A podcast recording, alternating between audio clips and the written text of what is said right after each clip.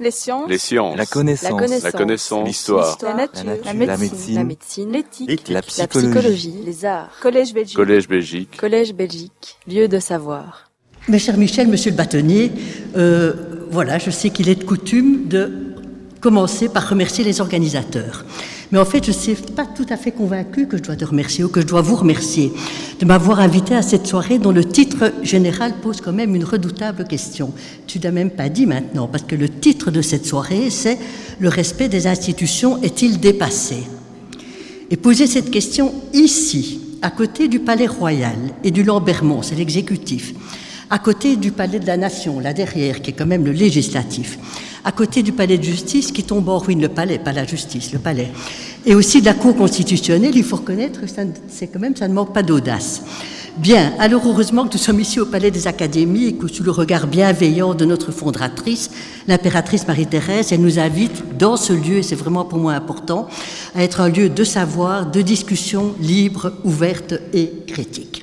Alors moi, je ne vais pas vous dire ce soir si je pense que le respect des institutions, et je ne pense évidemment ici qu'aux institutions publiques, celles qui structurent les formes d'organisation sociale. Moi, je ne vais pas vous dire si je pense que les institutions ne sont pas dépassées. Par qui Par quoi Comment J'avoue que je n'en sais rien. Il y a plutôt des philosophes, des sociologues comme John Rawls, comme Habermas, comme Paul Ricoeur, comme Balibar, qui sera d'ailleurs la semaine prochaine, le 9 mai à l'ULB. Ils ont souvent pris ces questions comme objet d'étude. Mais en revanche, au départ simplement de la position qui est la mienne, je vais plutôt tâcher de vous montrer, pardonnez-moi, que si les institutions doivent être respectées, les institutions ne sont pas toujours respectables. Et c'est donc au respect des droits humains par les institutions que je vais m'attacher. Et les droits humains ici, c'est plus particulièrement les droits de la Convention européenne des droits de l'homme que j'ai eu l'honneur, le redoutable honneur, disons-le, de servir pendant 14 ans à la Cour européenne des droits de l'homme. Alors cette Cour européenne des droits de l'homme, vous le savez, parce qu'il y a beaucoup de, de juristes ici, d'avocats, de magistrats, cette Convention européenne des droits de l'homme, c'est l'œuvre maîtresse du Conseil de l'Europe au lendemain de la Seconde Guerre mondiale, dans la foulée de la Déclaration universelle des droits de l'homme, a construit l'Europe, et ça c'est vraiment capital, sur trois fondements. La démocratie, l'état de droit et les droits humains.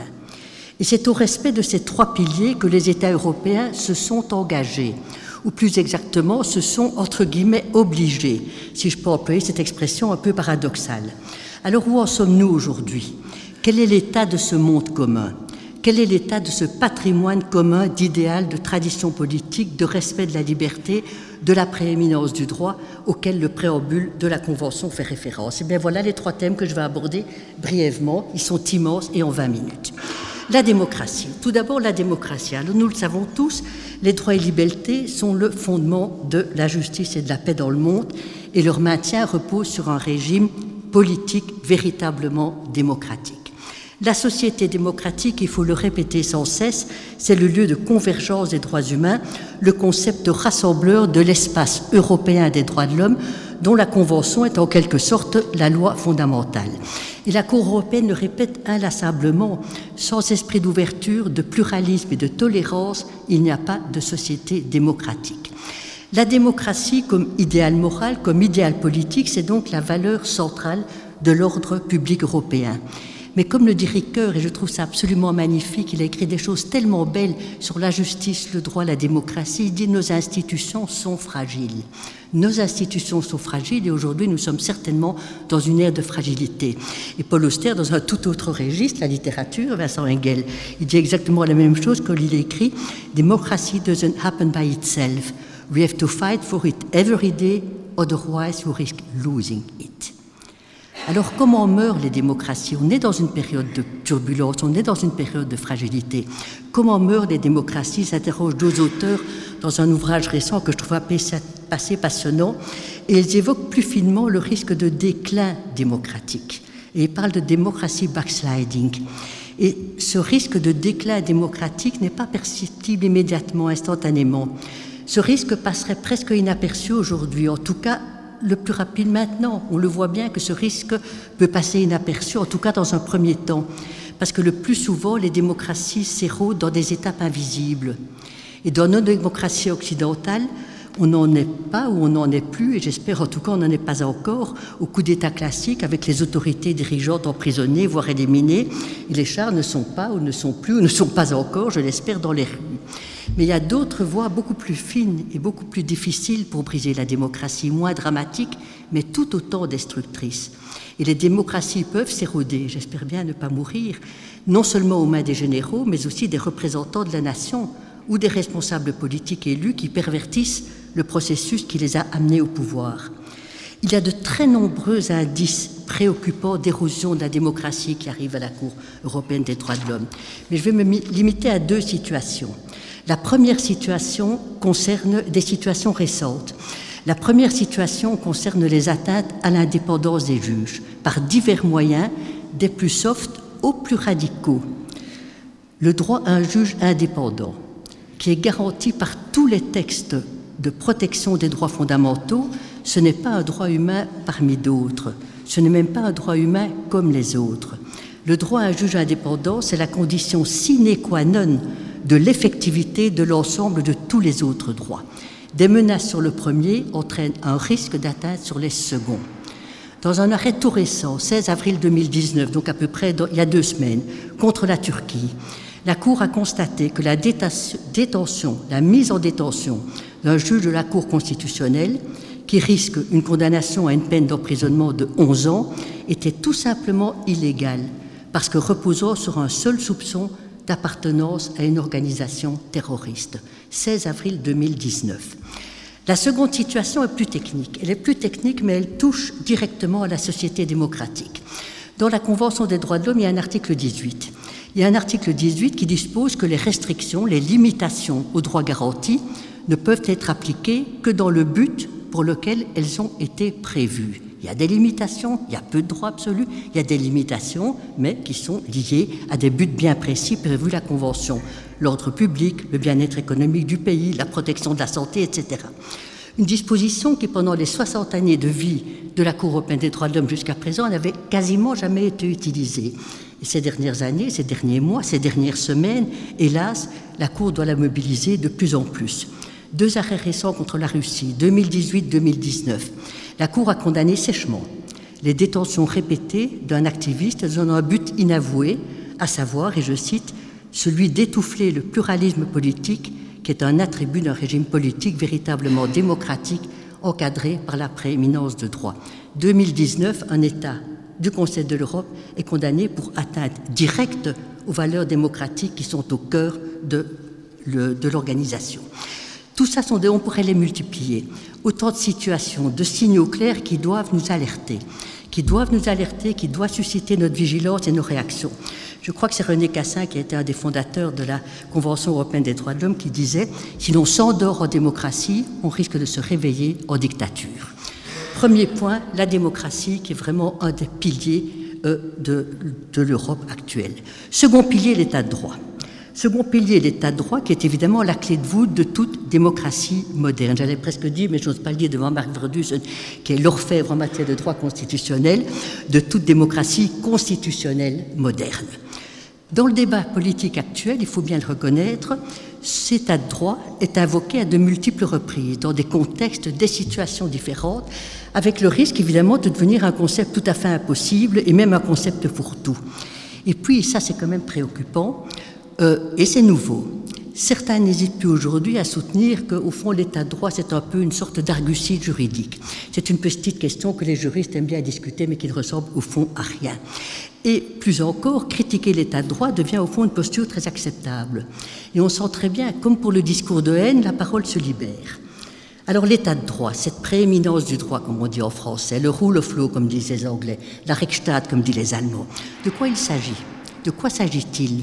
Alors je ne vais pas du tout commencer ici à faire toute la généalogie de l'histoire qui est très mouvementée de ce concept, mais je voudrais simplement me limiter à rappeler les contours de cette institution.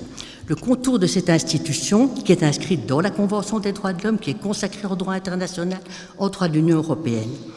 L'état de droit garantit que toutes les autorités publiques agissent dans les limites fixées par la loi, conformément aux valeurs de la démocratie et des droits fondamentaux, sous le contrôle d'un juge indépendant et impartial. Alors en clair, ça veut dire quoi? Eh bien l'état de droit, et je crois que c'est toi-même qui l'avais dit Marc, c'est le droit au droit et c'est le droit au juge. Alors qu'est-ce que c'est le droit au droit? Qu'est-ce que c'est le droit au droit? Ben, C'est l'ensemble des dispositions juridiques qui limitent le pouvoir de l'État et le respect, et qui assure bien sûr le respect des droits et libertés par toutes les institutions étatiques, par toutes les autorités publiques.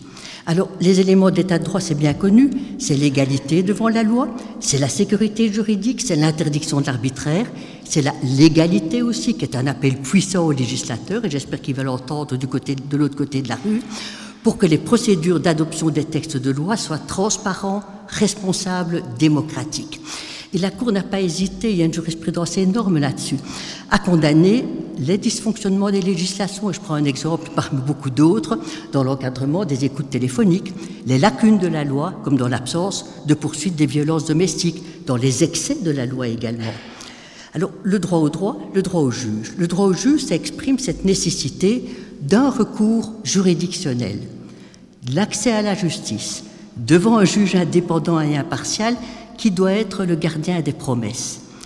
Vous avez vu tout récemment en Hongrie, c'est la semaine dernière, le président de la Diète annonce la fin de l'état de droit lorsqu'il déclare, et je cite, non pas on croit que je mais que la traduction que j'en ai vue, annonce, lorsqu'il déclare, le pouvoir judiciaire ne peut pas être indépendant de l'État dont il fait partie intégrante.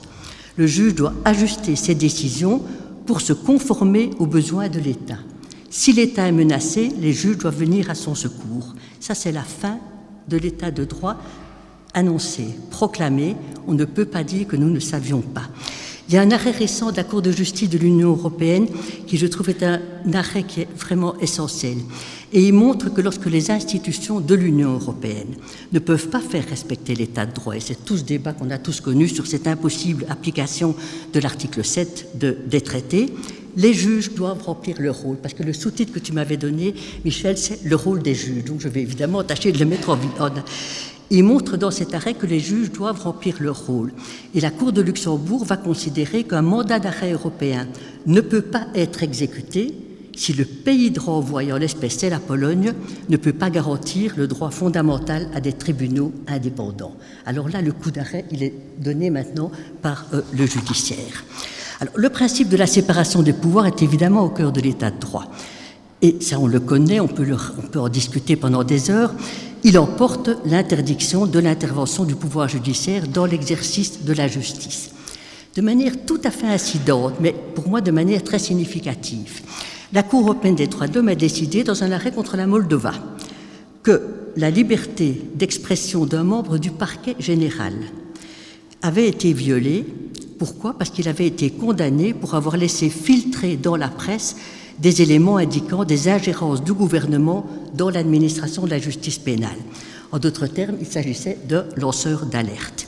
Et dans cette affaire, la Cour a considéré que malgré les effets négatifs sur le parquet général, qui était évident, l'intérêt général à ce que soient divulguées des informations faisant état de pression et d'agissements illicites au sein de cette institution était si important qu'il l'emportait sur l'intérêt qu'il y avait à maintenir la confiance du public dans son indépendance.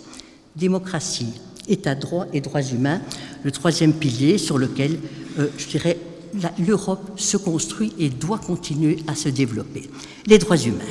Les droits humains, c'est cette Convention européenne des droits de l'homme que j'ai déjà un peu évoquée. C'est au fond une double révolution. C'est une double révolution et à tout moment, euh, elle me paraît encore plus révolutionnaire même que ce qu'elle était. D'abord dans un traité international et qui est un traité tout à fait atypique, puisqu'il est sans contrepartie. Un traité atypique, les États reconnaissent, et pas simplement s'engagent à reconnaître ce qui ne veut rien dire, reconnaissent un ensemble de droits et libertés. C'est une obligation forte. C'est une obligation forte aux conséquences évidemment multiples. Reconnaissent des droits et libertés aussi essentiels que le droit à la vie, l'interdiction de la torture, les traitements inhumains et dégradants, le droit à la liberté, le droit au respect de la vie privée et familiale, la liberté de pensée, de conscience, de religion, la liberté d'expression et d'association, le droit au mariage, et comme coupole qui recouvre, je l'ensemble de ces droits, l'interdiction de la discrimination. C'est ce socle de droit-liberté qui a été critiqué, qui a été dit que ce sont des droits bourgeois, des droits égoïstes, etc. Ricoeur, de nouveau, qui vient à leur rescousse pour venir avec des idées justes, il dit en fait ce socle de droit-liberté exprime la primauté éthique du vivre ensemble sur les contraintes liées au système et à l'organisation politique. Deuxième aspect de la Révolution, alors que l'État, c'est le gardien de l'intérêt général, ça on l'a toujours dit, on l'a toujours répété, et que ce statut lui confère légitimité et souveraineté. Il est désormais, à travers la Convention européenne des droits de l'homme, appelé à devenir défendeur lorsque les institutions manquent à leurs obligations. En d'autres termes, l'État doit en répondre. L'État doit en répondre devant les juges nationaux, bien entendu, puisque ils assument la responsabilité première, mais aussi devant une juridiction supranationale. Et c'est ça, cette Cour européenne des droits de l'homme, que l'on aime ou qu'on déteste, c'est cette Cour européenne des droits de l'homme dont le rôle est précisément de contrôler le respect par l'État des droits humains qu'il s'est obligé à reconnaître et de prononcer des arrêts obligatoires lorsqu'il y a violation de ces droits. C'est sûr qu'à cet égard-là, la Cour est le dernier rempart, c'est le dernier, c'est l'ultime filet de sécurité. Aujourd'hui, nous le savons, les droits humains sont mis à l'épreuve. Ils sont mis à l'épreuve, ils sont soumis à beaucoup de tentations, et notamment la tentation sécuritaire. Alors je pourrais en prendre de multiples exemples de la jurisprudence de la Cour. Euh, je, je, n'en prendrai même aucun, tellement ils sont nombreux à ceux que je pourrais évoquer, mais je dirais comme l'amalgame migration et terrorisme l'amalgame migration et terrorisme qui entraîne en cascade la violation de nombreux autres droits, la surveillance généralisée, la régression des droits de la défense, le refoulement, l'expulsion de personnes gravement malades qui courent des risques de traitement inhumain et dégradant, l'allongement des peines privatives de liberté, l'allongement des peines privatives de liberté, qui est une réalité partout dans l'Europe.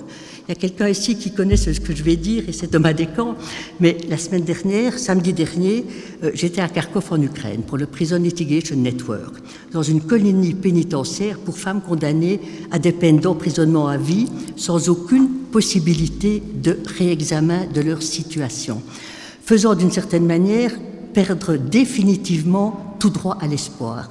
Ce que la Cour demande, ce n'est pas délibéré. Ce que la Cour demande, c'est que leur situation après 25 ans puisse être réexaminée. Est-ce que l'on peut dès à présent dire que pour un délai indéfini, il n'y aura aucune évolution, aucun changement? Et de discuter ces questions-là sur place, dans cette colonie pénitentiaire de femmes condamnées à la prison à vie, j'avoue que c'était une expérience pour moi forte et dont je ne sors certainement pas indemne. Alors aujourd'hui, le droit positif, tout notre droit, celui qu'on a tous étudié, que l'on connaît tous, que l'on aime, que l'on admire, que, qui est quand même un privilège que nous ayons ce, ce droit. Aujourd'hui, ce droit n'existe que sous le regard des normes internationales, et notamment ces normes qui assurent la protection et le développement des droits fondamentaux. Pendant la Seconde Guerre mondiale, et c'est Pierre-Paul Martin qui, qui, observe ça. Il faut dire que Paul Martin, c'est vraiment un des juristes les plus fins et les plus subtils en Belgique. Et il constate qu'on s'est bien rendu compte combien les juristes, pendant la Seconde Guerre, s'étaient montrés d'une certaine manière incapables de prendre distance avec les normes, avec un droit qui avait tous les attributs d'un droit respectable. Peut-être, dit-il, parce qu'ils avaient, et ont peut-être toujours, une culture de soumission mais peut-être aussi parce que les doctrines de l'époque ne leur avaient pas encore donné les instruments intellectuels de la résistance. Et les instruments intellectuels de la résistance, ce sont précisément les droits humains. Historiquement, les droits humains sont des droits de résistance. Ce sont des droits de résistance à faire valoir, je regarde si je n'ai pas encore dépassé mon temps, à faire valoir contre le pouvoir, contre l'État léviathan, mais il ne s'agit certainement pas d'une résistance violente ou par la force, mais d'une résistance démocratique qui s'exerce par la voie du droit. Mais à cette jonction, comme disent les Anglais, à cette jonction, je voudrais pousser un petit peu plus loin la réflexion et introduire la question de la désobéissance civile. En fait, je préfère dire la désobéissance civique que la désobéissance civile, qui sera abordée par Vincent Engel. Et maintenant, je sais que Marc Verdusen va aussi en parler. Donc, on est tous sur ce terrain.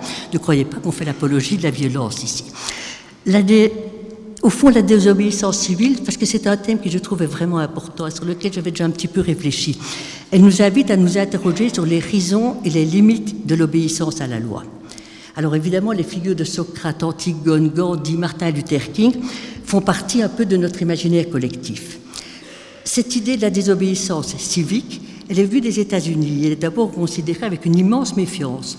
Une immense méfiance parce qu'elle était regardée, évidemment, comme l'avant-garde de l'anarchie, ça c'est clair. Mais aujourd'hui, beaucoup de philosophes s'accordent à penser qu'une certaine désobéissance peut être nécessaire au fonctionnement des institutions démocratiques. Soutenir et renforcer des institutions justes est un devoir naturel, souligne Rawls, parce qu'il a beaucoup développé Estelle. Il implique qu'on se range, en règle générale, au principe de la majorité, sans lequel la prise de décision est impossible. Et il entraîne un devoir d'obéissance même aux lois ressenties comme injustes. Pour autant, dit-il, et c'est là évidemment la différence, c'est là le, le point, pour autant qu'elle ne dépasse pas un certain degré d'injustice. Et dans ce cas, dit-il, la désobéissance civique est un rempart contre les excès de pouvoir, fut-il démocratique. Elle remplit un rôle de stimulation du débat démocratique dans la mesure où la transgression d'une norme nous force à en réaffirmer les fondements et à s'interroger sur sa légitimité. Mais, et c'est bien pour ça qu'il faut vraiment avoir une vision, je trouve, fine de cette question, la désobéissance civique est aussi soumise à des conditions de légitimité et ne peut évidemment être que subsidiaire. Elle ne peut être que subsidiaire, ce qui implique l'épuisement de toutes les procédures qu'offre le système démocratique, pétition, interpellation. Elle est un remède ultime quand tous les moyens légaux de contestation, toutes les possibilités démocratiques de se faire entendre ont été épuisées. Et donc, c'est un peu ce que les philosophes disent, en définitive, la désobéissance civique, loin de s'opposer à la démocratie, en constituerait en quelque sorte le passage à la limite. Elle en constitue le passage à la limite, en d'autres termes, c'est un peu paradoxal, une paradoxale désobéissance à la loi dans le cadre de la fidélité à la loi. Alors à Burma, ça parlait ça à Anna Arendt, qui a toujours aussi des choses vraiment qui, qui, chaque fois vous font réfléchir à nouveau sur ce que l'on fait presque quotidiennement. Anna Arendt se déclare convaincue de la difficulté insurmontable qui consisterait à trouver une signification, plutôt une justification purement juridique à la désobéissance civique. Et elle dit celle-ci s'inscrit dans le droit fil de l'esprit des lois d'un régime démocratique. Alors voilà, des petits mots de conclusion. Il y a un livre récent, pas récent parce qu'il est pas si récent que ça, mais en 2012, La Constitution de l'Europe. C'est un livre d'Habermas et il développe ce qu'il appelle l'utopie réaliste des droits de l'homme. Et il dit ceci, n'est-ce pas d'abord et avant tout la résistance à l'arbitraire, à l'oppression, à l'humiliation que sont nés les droits de l'homme? L'invocation des droits de l'homme se nourrit, je continue à le citer, de la dignité humaine blessée, que ce soit face aux conditions de vie insupportables, à la marginalisation des populations défavorisées, au regard des inégalités de traitement dont sont victimes les femmes, les, les minorités culturelles, linguistiques, religieuses, raciales. Et puis sa conclusion est vraiment lumineuse, parce qu'il trouve leur origine dans la dignité humaine des droits de l'homme, traduisent quelque chose qui a l'explosivité politique d'une utopie concrète. Il dit les droits de l'homme forment une utopie, une utopie réaliste, loin d'un idéalisme qui n'engage à rien ou d'une posture cynique des prétendus euh, réalistes parce qu'ils poursuivent un idéal d'une société juste inscrit dans les institutions mêmes de nos sociétés démocratiques. Alors voilà, voilà les quelques éléments que je voulais vous dire par rapport à ce thème qui est affreusement difficile, dont on ne sait pas par où le prendre, comment le prendre. Bien sûr, le respect des institutions, mais les institutions elles-mêmes doivent être respectables. Et donc nous devons tous y contribuer. Merci beaucoup.